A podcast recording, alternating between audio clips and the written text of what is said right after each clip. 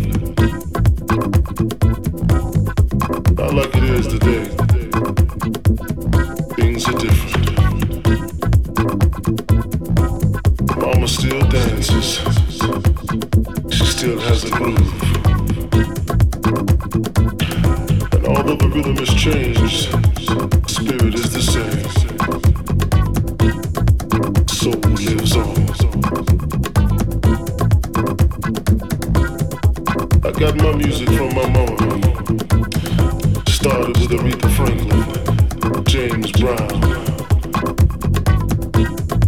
Yeah, my daddy gave me some as well. Cool side.